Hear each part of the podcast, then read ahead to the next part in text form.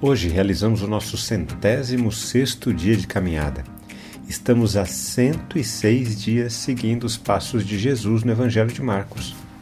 Seguir os passos de Jesus envolve ter cada vez mais consciência na importância do reino de Deus em nossas vidas e de como devemos viver neste mundo caído, para a glória de Deus.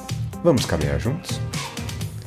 Estamos aprendendo no Evangelho de Marcos que o pecado é essa força estranha que insiste em afastar as pessoas de Deus e que ele se impõe de uma forma violenta e cruel, porém, muitas vezes atua de maneira sutil. Uma dessas formas sutis tem a ver com a religião. A partir da religião, questões como Terra Santa e espaço sagrado se tornam tão importantes que ocupam um papel mais importante do que a própria vida das pessoas. Com isso, grandes quantias de dinheiro são gastas para se manter estruturas consideradas sagradas, apenas para se enfatizar a sua influência sobre as pessoas. Um dos grandes contrastes disso é vermos pessoas dormindo na rua, em frente a esses templos, porque eles permanecem fechados enquanto não há culto. Indiferença pecaminosa. Quando Jesus estava saindo do templo, um dos seus discípulos lhe disse: Mestre, que pedras, que construções. Mas Jesus respondeu: Você está vendo estas grandes construções? Não ficará aqui pedra sobre pedra que não seja derrubada.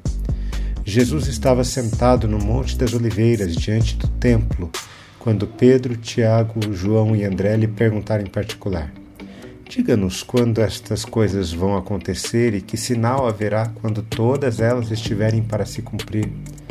Então Jesus começou a dizer-lhes: Tenham cuidado para que ninguém os engane.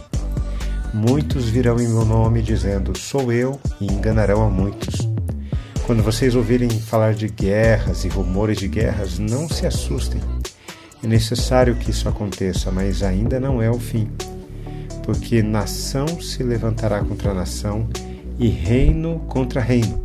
Haverá terremotos em vários lugares e também fomes.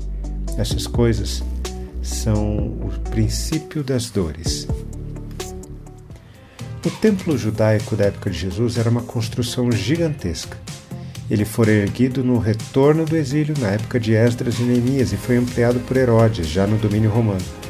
Era um ambiente onde havia muito comércio e todo tipo de negociado fraudulento em nome da fé. A grandeza da construção realmente deixava muitas pessoas encantadas com o poder e a influência da religião. Quando um dos discípulos de Jesus se impressiona com a grandiosidade do templo, Jesus responde de maneira rápida: Você está vendo essas grandes construções? Não ficará aqui pedra sobre pedra que não seja derrubada. Pedro, Tiago, João e André lhe perguntaram em particular: Diga-nos quando essas coisas vão acontecer e que sinal haverá quando todas elas estiverem para se cumprir. A partir da imagem religiosa do templo, Jesus faz questão de enfatizar que muitas pessoas seriam enganadas por gente que utilizaria a religião para proveito próprio. Quando refletimos na palavra de Deus, precisamos responder a ela. Eu quero orar por mim e por você. Glorioso Pai, abre os nossos olhos para que não sejamos seduzidos pela grandiosidade da religião. Ajuda-nos a compreender o quanto as estruturas religiosas são utilizadas para impressionar, enganar e, no final das contas, nos afastar de Ti. Queremos estar atentos apenas à voz do Teu Santo Espírito, para vivermos para a Tua glória, em nome de Jesus. Amém. Um forte abraço a você, meu irmão e minha irmã. Nos falamos em nosso próximo encontro, está bem? Até lá!